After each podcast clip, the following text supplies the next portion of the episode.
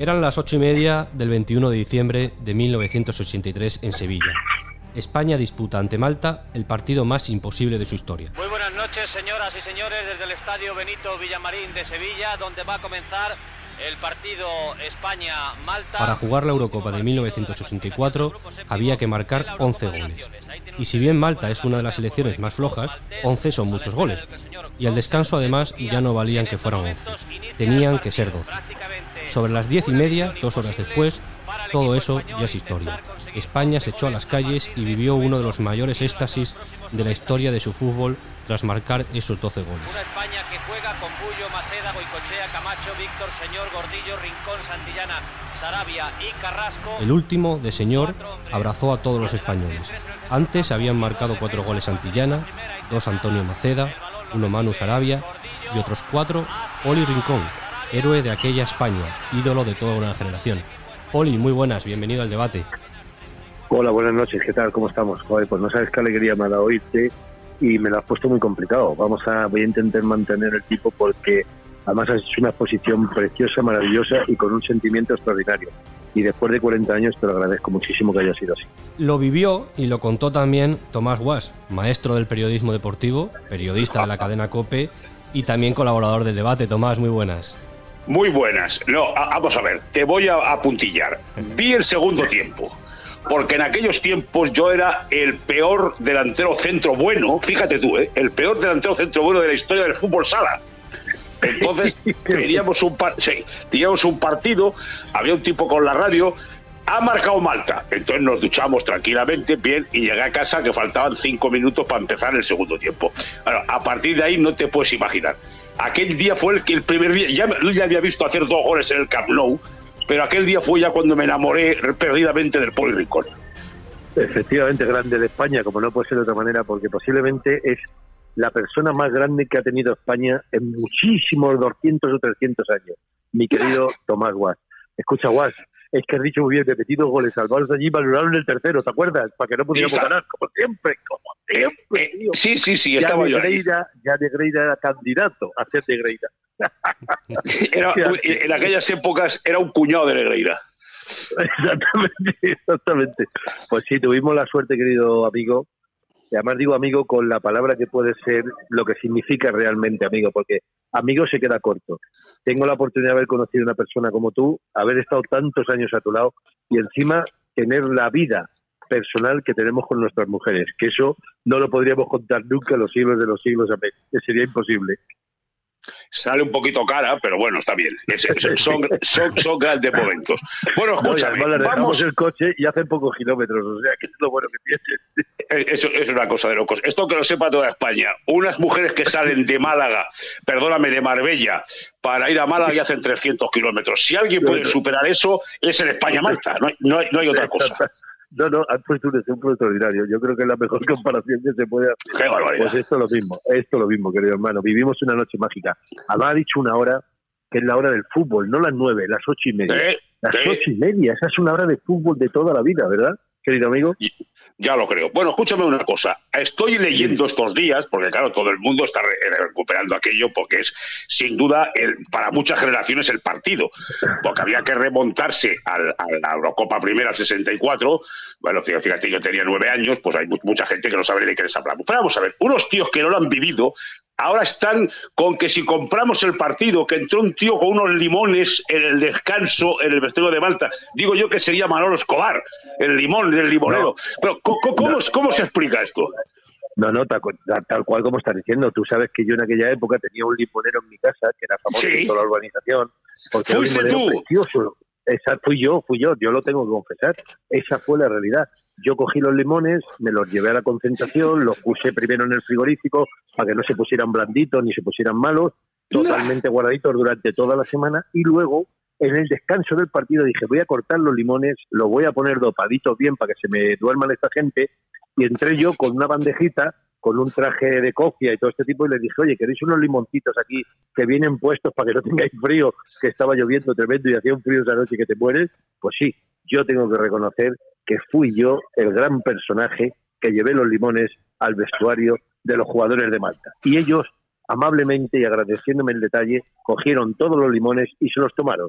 Fue magnífico el evento y fue magnífico eh, lo que se vivió en ese momento de inspiración de los limones repartiéndose los sellos todos por el vestuario y diciendo qué alegría que hay un jugador de España que nos trae topa de tacos. Bueno, pues es, es, la exclusiva mundial más grande de la historia del debate. Pero escuchen otra cosa. El descanso. Cuando yo me pongo a ver la segunda parte, ¿lo, lo creíais o sí? Pues mira, te voy a decir una cosa. Eh, yo lo, lo, he pensado muchas veces después, eh, porque claro, en aquel momento no pensé nada, ¿no? En aquel momento yo lo único, cuando pitó el árbitro el primer tiempo, yo sabía que habíamos estábamos 3-1, habíamos fallado un montón de ocasiones de gol, habíamos pegado en el palo, habíamos pegado, habíamos fallado un penalti y yo como tenía que venir, que estábamos atacando al gol sur, yo tenía justo el vestuario, eh, el túnel nuestro para entrar al vestuario lo tenía en el, en el, otro lado del campo. Entonces yo venía andando por ahí, yo vi que se estaban metiendo todos, pero todos con la cabeza agacha, todos con la cabeza mirando al suelo, que era lo lógico, ¿no? Porque eh, teníamos que hacer, como tú bien has dicho, así hemos empezado 11 goles y ya no eran 11, ahora tenían que ser 12, porque Malta nos había empatado el partido a uno. ¿Qué pasó? Que yo venía pensando en esto que te estoy contando y yo dije, joder, si a nada que acertemos un poquito o hubiéramos acertado un poquito en el primer tiempo, le metemos ocho. ¿Por qué no lo podemos hacer? Y según me fui calentando, se fue, me fui retroalimentando yo solo y me acuerdo que cuando entré al vestuario estaban todos allí y tal, bueno, chavales, no sé qué, tenemos que intentar dar una mejor cara. Y yo en ese momento me entró esa enajenación y empecé a chillar. Dije que esto lo vamos a hacer, que lo vamos a conseguir. Me subí a una camilla, me salté al otro lado, entonces todos, poquito a poquito, según yo iba chillando y según me iba desvariando, porque yo me imagino, no me acuerdo exactamente ya todas las palabras que dije y las cosas que dije, que deberían de ser barbaridades. Pero si vinieron arriba, ya Camacho se levantó, el gordo se levantó, Charlie se levantó, y bueno, Charlie me refiero a Santillana, ¿qué pasó? Que todo el mundo se empezó a contagiar y te voy a decir una cosa, si de verdad, si de verdad, Guas, querido amigo, nosotros de verdad no hubiéramos creído y eso nos hubiera contagiado, es imposible que hubiéramos conseguido lo que conseguimos esa noche. Yo tenía fe, yo tenía fe antes del partido. A lo mejor yo lo decía, los demás no lo decían porque no se atrevían o porque les daba vergüenza o que iban a decir estos están tumbados, vaya tontos, esto van a pensar. No, pero si todos, de verdad, uno a uno, no hubiéramos creído, no hubiéramos tenido esa fe y no hubiéramos querido defender como defendimos nuestra bandera, nuestro escudo y nuestro himno, yo te aseguro a ti que esto no lo conseguimos absolutamente bajo ningún concepto lo hubiéramos conseguido. Porque además la impresión que dio que sobra algún minuto, que si hubiera hecho falta 15 hubiera hecho 15. No, no, lo dijo Miguel Muñoz, ¿te acuerdas? Que si tenemos que meter 15, hubiéramos metido 15. Es que acuérdate que hay una jugada que mete el gol gordillo, que es válido, y nos lo anulan, que era el décimo tercero. ¿Me explico? Sí, Pero bueno, como ya nos daba igual, que ya, ya nos daba igual, que teníamos los 12 goles, pues ya fue. Yo después de esa jugada tuve que pedir el cambio porque se me subían los gemelos después del sprint que me pegué del gol de Juan, o sea, de señor, que te digo, o sea, yo salí corriendo, porque yo estaba en el punto de penalti cuando él repata, y yo tuve que ir a cogerlo y lo cogí ya en el campo nuestro, que había pasado el medio del campo y todo, y todos tiras allí en el suelo. Y cuando me fui a levantar, no me podía levantar, tío, iba gata, porque se me subían los gemelos de tal manera hasta ese momento, la adrenalina me había mantenido con esa garra, con ese furor, con esa energía, ¿no? Pero claro, en el momento que conseguimos el gol número 12, el cuerpo hizo ¡fua! y se vino abajo, macho, y ya te digo, tuve que pedir el cambio porque es que no, no, no era capaz de andar, no era capaz de dar más pasos, ¿no? Ya había metido el gol del gordo, que se lo habían anulado, y desde aquí sí quiero mandar un mensaje que creo que vas a estar totalmente de acuerdo conmigo. Es a la memoria de nuestro amigo querido Pichón, el Pichón, que ya no está con nosotros por desgracia, que nos estará viendo y lo estará viviendo igual que nosotros lo estamos viviendo, que fue el cambio mío, él salió por mí en el, cuando yo pedí el cambio a Miguel Muñoz, y la verdad que desde aquí le mando un beso y un abrazo enorme y grande. Nuestro querido Pichón Marcos Alonso. Sí, hombre, pues este, este, es otro de los grandes nuestros. Es que además eh, eh, pasan los años y también por lo que decimos, ¿no? Que, que, la memoria se agiganta. Es que eh, son momentos en que no había colores. Sarabia del Atleti, señor veía el Zaragoza, tuvo en el Madrid, en fin, aquello era, coño, era esa España que emergía, ¿no? Que yo pienso que a partir de ahí es donde empieza todo. Porque hay momentos en que hay un, bombazo que gana, gana, o sea, haces esa eliminatoria, coño, se nos escapa la final, pues porque bueno, debía estar escrito que era así, pero que a partir de ahí es cuando empieza todo el tinglado. Pero yo creo que ese es el partido donde diga, ¿dónde empieza todo este show? En el España-Malta. Mira, me alegro que lo hayas dicho, porque yo lo he pensado muchas veces, muchas veces lo hemos hablado y lo hemos hablado así, pero te voy a decir una cosa, es que yo creo que esa fue el primera o la primera piedra que se puso en una concepción de fútbol, pero sobre todo, ¿sabes de qué? Como bien tú has dicho, de que todos teníamos la misma idea, de defender a nuestro país, nuestra bandera, nuestros colores, nuestro himno. Para nosotros era un orgullo ponerse otra camiseta y dar la vida. Y hay una frase que yo la quiero resaltar aquí, la quiero recordar otra vez por lo dicho, y no se me va de la cabeza y nunca se me da de la cabeza. Cuando me preguntan, Mónica, hablasteis antes del partido? ¿Qué dijo Muñoz? ¿Qué, qué, táctica dio? Táctica ninguna, no había táctica, no había nada. Solamente, no, no, es que es así, igual. ¿Tú qué táctica pones cuando sabes que tienes que hacer 11 goles? Nada. Él nos dijo una cosa antes de salir al campo, que para mí me llegó al corazón, y creo que nos llegó al corazón a todos, y eso fue lo que nos despertó de verdad. Dijo una cosa, ¿te acuerdas que veníamos del Mundial de España, que había sido un fracaso total y absoluto, la decepción tan grande para todo el país, todo el país se quedó, pues no sé, se despegó como un poco de la selección, no sé, había ahí una, una situación que no era agradable absolutamente para nadie, ¿no? Bueno, pues nos dijo una cosa, solo quiero y solo pido que España esté orgullosa de vosotros y que vuestro país cuando terminéis esté feliz y contento por lo que habéis hecho en el campo.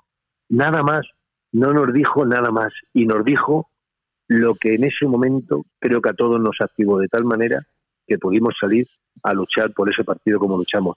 Fíjate qué frase que dice que España sí, España tenía que estar orgullosa de nosotros, nuestro país, nuestra selección y la gente. Y por eso hoy yo creo, Guas, que 40 años después estamos aquí. Sí, hombre, claro, porque eso, eso, eso, aquello fueron unas banderillas bien puestas y luego lo que decimos, claro, que 40 años después y dentro de 40 años que no tenemos ninguno, lo que, los que están, los que estén, digo, estarán pensando, coño, qué grandes fueron aquellos tíos. Y otra cosa que se ha comentado poco, eh, eran Eurocopas de 8. Eso, eso, Guas, muy bien dicho. Eso se ha dicho, los eso... Ocho, Iban los ocho mejores equipos de España. Aquí no había repesca, no había grupos, luego no había grupo, no había luego no sé qué, no, no, no, de eso no había nada, absolutamente nada.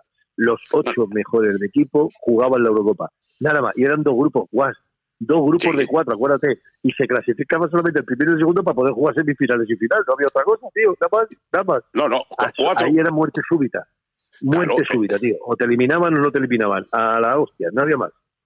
No, no, son cuatro dentro y cuatro fuera. No como ahora, que el otro día no clasificó el Vaticano porque le faltó un gol. O sea, el, mérito, el mérito de ahora es que te eliminen. Eso tiene mérito. No, pues, tú lo dijiste bien el otro día. Es que tú lo dijiste bien, lo contaste muy bien el otro día. O sea, hoy para que te eliminen, tú piensas que estamos con el partido de España. Es que es, imposible que te eliminen. Se clasifican los tres primeros, los cuatro segundos y los de que han quedado en la fase anterior de grupos también se clasifican si juegan la repesca contra la Comenbol y no sé qué. Nosotros no. Nosotros era lo que era, tío. Eliminatorias puras y duras y luego la clasificación te tocaba Holanda, te tocaba Italia, te tocaba Alemania, lo que te pudiera tocar. Es que eran las ocho mejores selecciones de Europa. No había más, macho. Y eso, te digo yo, que a la hora de competir y a la hora de afrontar unos partidos no tiene nada que ver con lo de ahora, que bajo la tranquilidad, no puedo perder el partido primero, el segundo, no, me clasifico hasta con tres puntos. Eso, eso en nuestra época no pasaba. Era imposible, era inviable, claro, no podía ser. No, no, ves que yo repasando después lo que fue el cuadro final, cada partido era, era una semifinal o una final, que era fuera Holanda. Nosotros cargamos a Holanda, que no era la Holanda de ahora, una Holanda terrible. ¿Tú te acuerdas de quién estaba en esa Holanda? Desde Koeman, Reija, eh, no, mira los futbolistas que tenía esa Holanda. Es que esa Holanda era un equipo estratosférico. Pero es que mira Italia, que había sido campeón del mundo y se quedó fuera. Escucha, Italia en el 82 había sido campeón del mundo aquí en España. Eh, y se quedó fuera en la Eurocopa. ¿Me explico no? Así empieza a sumar selecciones. O sea, estamos hablando, en aquellos tiempos, yo no quiero, a ver, para que nadie se enfade, no quiero hacer ninguna comparación ni quiero decir que aquello era mejor y esto era peor o al revés. No, no, no. Cada época tiene su momento, cada época tiene su historia, pero yo creo que en el momento que nosotros llegamos a esa final, escucha, contra un equipo que era Francia que tenía, escúchame, Cuas, Platini, Tigana, Gide, Gengini, Luis Fernández. O sea, tú imagínate los futbolistas que te estoy diciendo. Tú te puedes imaginar. y en su campo. equipo nosotros, en su campo, en el Parque de los Príncipes de París, efectivamente. Entonces, claro, ganar a esa selección ya era complicado. Y encima ganarle en París era todavía más complicado. Y luego tuvimos la desgracia, que eso fue lo que determina todo el partido, el gol que le pasa a Luis por debajo de, del cuerpo, la que le pasa por abajo y ahí a partir de ahí remán era muy complicado, muy y además ese ese día jugó la selección con cinco titulares menos, entre ellos yo, que no pudimos estar. ¿Te acuerdas que yo me lesioné contra contra Hungría en Hungría, que me rompí los adaptores? Bueno, pues pues bueno, pero pero mira, ¿sabes lo importante de todo esto? Que el partido que estamos refiriéndonos, que es el de Malta, ha entrado en los anales de la historia del fútbol español. Y vuelvo a repetirte, 40 años después, después estamos aquí con un cariño tremendo y con un recuerdo extraordinario y maravilloso, porque todo el mundo se acuerda dónde estuvo ese día y dónde estuvo esa noche y lo que convivió, como tú bien has contado. Estabais jugando al fubito y resulta que en un momento determinado nos empatan el partido y dice, bueno, pues tranquilo, nos duchamos. Pero luego cambió la historia total para siempre. No, no, yo tengo el recuerdo de, de, las veces que me, he caído al suelo, porque además eh, los que habíamos tenido un poquito de, de, contacto con el fútbol, hay un momento que dices, estos tíos lo hacen.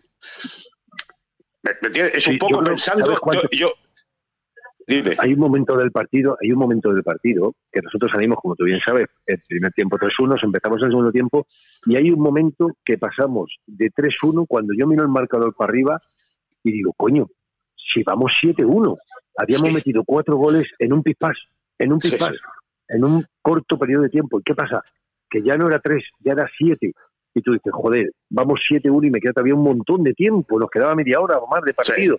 Y yo dije, media hora lo aniquilamos esto, porque ya no era 3, era 7, que era lo lógico. Y entonces ese fue el arreón que ya, y el impulso que tuvimos, la catapulta que nos hizo que pudiéramos llegar a donde llegamos, a meter los 12 goles, evidentemente. Y, luego después otra cosa también, eh, en Sevilla diluviando, que tiene la cosa de moles. Llevamos el partido a Sevilla y, resulta que hacía sol en, Gijón. Totalmente, no, no, además se voy a contar una cosa. Toda la semana estuvo lloviendo que no te puedes imaginar. Yo, yo decía, por Dios, Dios mío, que no pare de llover, porque yo pensaba, digo, coño, estos vienen de jugar en la X-Gran, tienen que jugar contra Holanda, jugaron el sábado, quiero recordar que era el sábado, Llegaron aquí el lunes por la tarde, porque en aquella época, acuérdate cómo eran los viajes, no como ahora, ¿eh? que tenías todos los aviones y tal, no, no. En aquella época para ir a Holanda y a Kisral y todo eso, el, viaje era terrible. Y estos llegaron aquí el lunes por la tarde, noche, y tenían que jugar el miércoles contra nosotros, y lloviendo a mares. Allí habían jugado, cuando nosotros vimos el partido, el campo estaba embarrado, porque no eran los campos de ahora. El césped, no te imaginas cómo estaba. Yo dije, estos en el segundo tiempo se mueren, que siga lloviendo, y yo le pedí a Dios que siguiera lloviendo.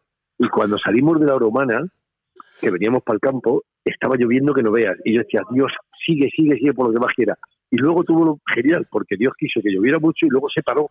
Y ya no llovió en todo el partido. Pero claro, el campo, imagínate, el campo estaba perfecto para nosotros en el sentido que podíamos jugar, pero pesado como si no hubiera un mañana. Y estos en el segundo tiempo, los pobrecitos se murieron, total y absolutamente, vamos. Bueno, si el otro día había un reportaje que hablaba, yo no sé, igual eran unos, unos años antes que eso, pero no tantos, que la pelota, había una pelota que había empezado después de un partido en el norte y pesaba cuatro kilos. Cuatro kilos. No, no, ¿eh? No, no, Guas, es que en aquella época se pesaba el balón antes y se pesaba el balón después. Y aquel día que estaba yo en el partido ese, que, que te conté, ¿te acuerdas que lo comentamos allí? Estaba Sanchís, estaba Casquero, en fin, estábamos hablando de varios jugadores, estaba Paquito González, estábamos todos juntos. Cuatro kilos pesó el balón. Tú no te puedes ni imaginar lo que pesaba eso. Para rematarlo de cabeza y para pegar y para tirar la puerta, si llegabas 3 o 4 metros ya con el balón era suficiente. 4 kilos de balón, tío, 4 kilos. Pues chupaba todo el agua, se ponía toda la piel que no te puedes imaginar, el barro se pegaba. Aquello era, aquello era un espectáculo. De verdad que era verdaderamente monstruoso. Así que, para que te digo, qué recuerdos tan bonitos, Guas. Qué recuerdos, y, ahora, claro, ahora que hay cámaras y demás, eh, haber filmado el post partido, cuando llegáis al vestuario, aquí yo debe de ser para verlo, porque conociendo los personajes que juntabais allí. Bueno. No, no, no, no. Eso, hoy en día no se podría poner en la televisión. Oye, lo que pasó en el vestuario y lo que pasó después, eso no se puede poner. Nosotros eran otros tiempos, guau, gracias a Dios eran otros tiempos. Aquello yo me acuerdo que era, era bueno, la gente subida por las capillas en pelotas con todo colgando, dando saltos por allí, te puedes imaginar, pero eh, imposible, imposible, eso no lo podrían firmar porque se escandalizaría todo el mundo, yo que sé, parecía que estaríamos en la época cavernaria o algo de eso, yo que sé, pero nosotros no lo pasamos de puta madre, uy, perdón, nos lo pasamos fantásticamente bien y, y lo disfrutamos y lo sentimos, bueno, como te lo acabo de decir, porque es la palabra realmente que merece la pena decir el sentimiento que tenemos dentro, eso era, no era otra cosa, y que España como decía la gente, sí, sí, sí, España está en París. Pues esto es así. Sí, sí, sí, estábamos en París, tío. Tal cual. Eso, así como era el grito. Y había una carta oculta que no se veía ninguno, que el 21 de diciembre, Santo Tomás. Era el día de mi santo, querido. Por tanto, que después lo cambiaron, lo cambiaron, lo pasaron al 3 de julio, pero como mi padre se llamaba como yo, yo como mi padre, claro, eh, yo sigo el 21 de diciembre. Y aquello Santo Tomás bajó Santo Tomás Apóstol dijo, estos son los míos. No tengo ninguna duda, Guas, que tu espíritu siempre estado con nosotros. incluso antes de que tú nacieras con tu padre, ya tu espíritu estaba, porque tú tienes lo que hay que tener. Tienes sentimiento, tienes pasión y tienes locura. Y eso Eh. creo que son los tres engranajes de una persona más maravillosos que puede tener. Escúchame, sentimiento, pasión y locura. El Poli Rincón hoy, hoy, en, en 2023, ¿cuánto valdrías en el mercado? No lo sé. Yo fui máximo goleador de liga ese año. ¿Con quién jugaba? de ¿Con quién jugaba en. España? ¿Quién jugaba? Eh, De, de- de España, pues fíjate, jugaba un tal Maradona que no sé si te sonará, a lo mejor no te suena, ¿no? Era ¿Eh? jovencito, ¿Un tal claro. Kini sí, sí. te suena? ¿Un tal Kini te suena? algo, ¿Un tal de Hugo algo, sí. Sánchez? Hu- Hugo Sánchez te suena? Eh, Pues, pues esos eran los delanteros que estaban en aquella época en España. Por ejemplo, hay muchos más, pero para no ser, no, no, que no se me olvide ninguno más, esos estaban, esos estaban. Y yo fui el mejor jugador de la liga, nombrado mejor jugador de la liga española en el año 83. Así que no sé cuánto valdría hoy, no tengo ni idea. No, no, no sé. No quiero Uno- ponerme Sí, no, sí, pero no, que bueno, que, que no te quieres poner. Y eso, uno de la calle Tribulete. Exactamente, calle Tribulete Lavapiés, La Corrala, nacido en una cocina, en un barreño de zinc, que era lo que tenía mi madre, para poder, por lo visto, limpiarme y poder quitarme todo eso. Y con la antigua comadrona que había en aquella época, ¿te acuerdas? Sí, Entonces sí. te ayudaba, que era una vecina del barrio, que, que atendía todos los partos, y allí, allí. nací yo. Eso me lo, me lo ha contado mi madre y me lo contó mi padre. A las nueve de la noche nací. Y lo primero que le dijo mi padre, mi madre a mi padre, le dijo, ahí tienes tu Di Stefano. ¿Qué más te puedo Fíjate. decir, Guas? Eso me entera hoy. Ahí le dijo mi madre, ahí tienes tu Di Stefano. Y ya con esas señas de identidad, ¿qué podía hacer yo en esta vida? Jugar al fútbol. Jugar al Vale. fútbol. Mi padre, me escucha, mi padre de Cuatro Caminos y mi madre del Puente Vallecas. ¿Qué más te digo? Lo que tenía que salir era explosivo. Así he salido yo un bicho raro, un ente raro de esta vida. Pero escucha, que ama el fútbol, que su pasión es su vida ha sido el fútbol y que de verdad solamente hay una cosa que supera todo en esta vida y quiero dejarlo claro aquí hoy contigo ya eh, con esto terminamos que es primero mi mujer y después la tuya con eso ya te digo todo yo creo que hay poco más que decir Tampoco hay mucho más que coger. sí, exactamente estamos de acuerdo no querido amigo ¿Eh? Completamente, porque si no lo pasaremos mal. Bueno, hermoso, yo creo ha que sido un rato, mucho. ha sido un rato magnífico y, Sí. y que, que bien merecido los tenéis y que qué se os puede decir 40 años después.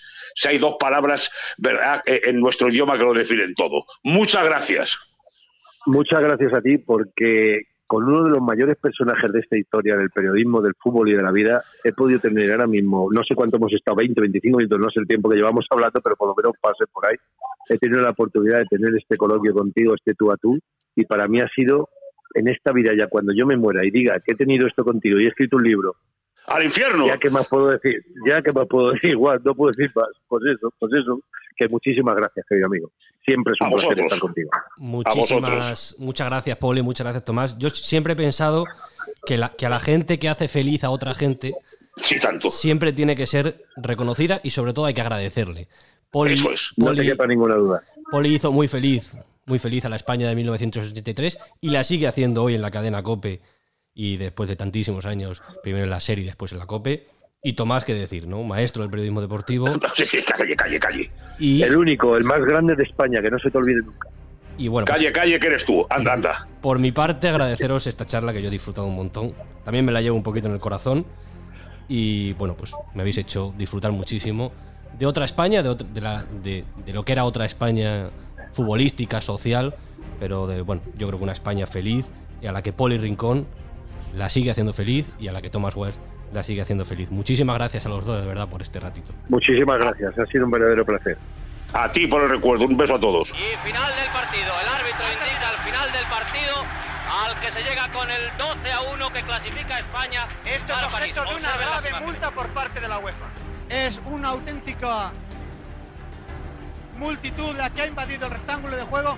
Nos pueden arrumbar en cualquier momento. La policía trata de protegernos. Sarabia en hombros. Camacho se acerca.